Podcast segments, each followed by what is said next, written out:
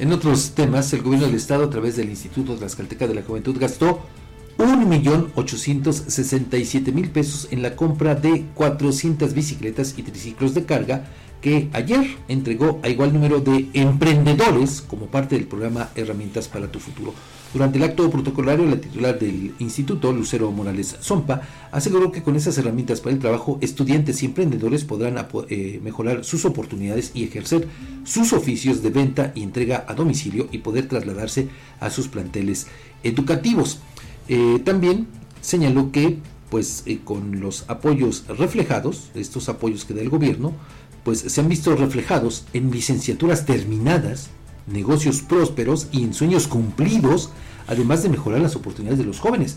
Pues yo quisiera que en un ejercicio de transparencia, esta funcionaria nos dijera a los tlaxcaltecas todos cuántas personas han terminado sus carreras, cuántos negocios prósperos han funcionado y se han visto traducidos en sueños cumplidos, pero sobre todo, eh, Lucero Morales, yo le pediría a usted que nos dijera cuántos de estos, dice, negocios prósperos están en la formalidad. Así es. Porque lo que usted hace con la venia, obviamente, de la titular del Ejecutivo, Lorena Cuellar, es propiciar la informalidad, al darles estas herramientas. Sí, es cierto, son importantes, claro, porque pues permiten llevar un sustento a los hogares, pero están reduciendo a los jóvenes no precisamente como potenciales emprendedores, sino a que se conformen con eso. Es para lo que, lo que alcanza.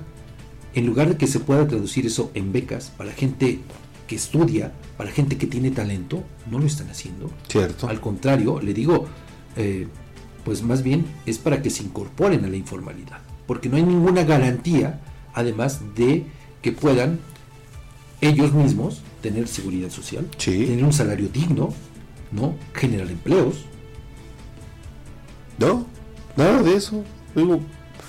Y bueno, pues esto es resultado nada más porque ayer lo decíamos, Edgar, cuestionábamos esta parte, que no teníamos el dato, ¿no? De cuántos beneficiarios. Bueno, ahí está eh, con la entrega, pero pues estos, sobre todo estos triciclos, estas bicicletas, pues también son utilizadas y conste, lo dijo eh, la funcionaria en la convocatoria respectiva, es apoyo para aquellos jóvenes que practiquen algún oficio que requiere de un triciclo de carga o bicicleta, como ejemplo, vendedor de tamales, repartidor a domicilio, repartidor de comida, vendedor de jugos, vendedor de helados, vendedor de botanas, frutas y brindar servicio a domicilio o vendedores de tacos. Es decir, al más puro estilo de la señorita Laura, Laura Mozo, está ampliamente... Y que en muchos casos son actividades que queramos o no reconocerlo, están dentro de la informalidad. No, pues ahí están, Edgar. Pues ni hablar, o sea, ¿Cuáles negocios prósperos? Dice, dice sí, no, dice el dicho que el pez por la boca muere.